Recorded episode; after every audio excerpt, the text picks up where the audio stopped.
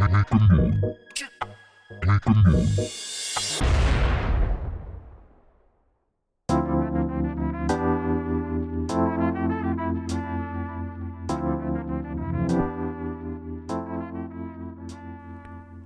い、こんにちは。ウィーケンドイットの時間です。パーソナリティの高間です。えー、年が明けて2回目の本日のテーマなんですが、本日は昨年の年末からのチャレンジが形になり始めたというお話をしてみたいと思います。えー、お正月からね、4曲ほどディープハウスを作ったんですけれども、実は毎日楽曲制作を行っています。そうすると、嫌が王でもスキルが上がっていくものなんですけれども、ある一定のところでやっぱりね、どうしても止まっていて、振り返ってみると、昨年の大半の期間は、やっぱりちょっと停滞気味だったんだなっていうことが分かりました。改めてね、あのこの4日間で分かったんです。と言いますのは、元旦から曲作りをしてて、今日5日なんですけれども、5曲出てきていましてですね、ディープハウスが4曲、それからロービートが1曲という、感じでやってます。で、元旦からその前の年に作った曲の中でも、最高の曲が実はできてます。元旦に作った曲がその前の年に作ったどの曲よりも良かったということなんですよね。で、何でも漫然とやっているとダメでですね、質を上げていくっていうことを意識してやらなきゃ、もっと言うと目標を持ってやらないと、やっぱり停滞するんだなっていうことを改めて思うかなって思ってますね。で昨年の暮れぐらいからかな、11月ぐらいから、えー、かなりそういうことをね、意識し始めました。で妥協を許さないというかね、細かいところにまでこだわりを持って作るようになってきたかなって思ってますね。でこれまではあんまり目がいってなかった細部までも気にするようになってきたっていうことです。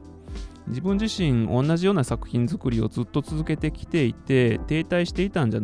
ないかなって今となったら、えー、ちょっと気づいたんですけれどもねでなぜかというとそのジャンルの中でどんどん質を上げていくっていうことをですね、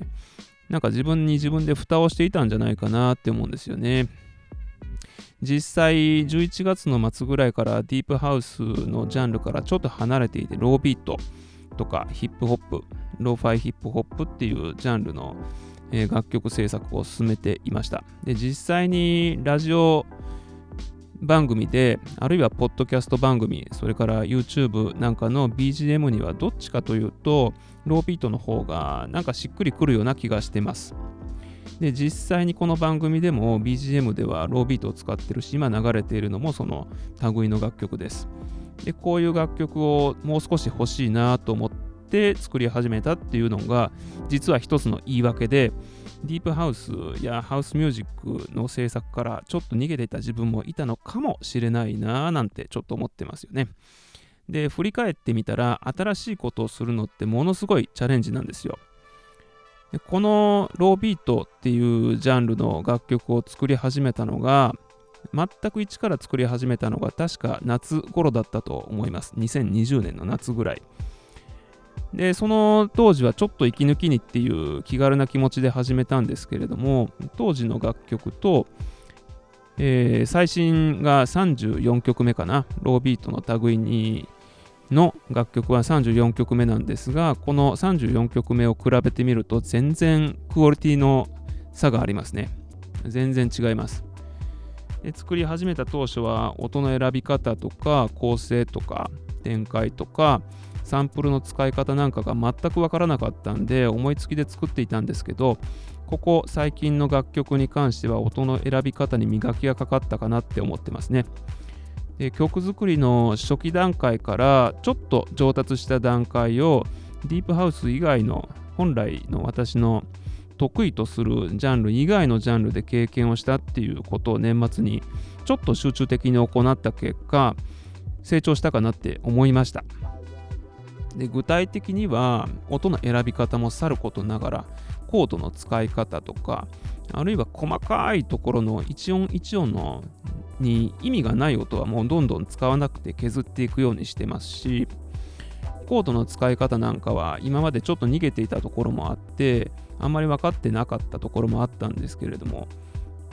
まあ基本的にはマイナーコードを中心に使っていてそれだけでも成り立っていたんですけれども今まで使ったことのなかったコードを使ってよりメロディアスな楽曲作りができるようになってきたかなっていうことでしょうかね。ということで、まあ、どんだけいいんだっていう話をすると、まあなんか興ざめになっちゃいますんで、この辺で、えー、じゃあ実際に曲を聴いていただきたいと思います。では10分までお楽しみください。ではまた。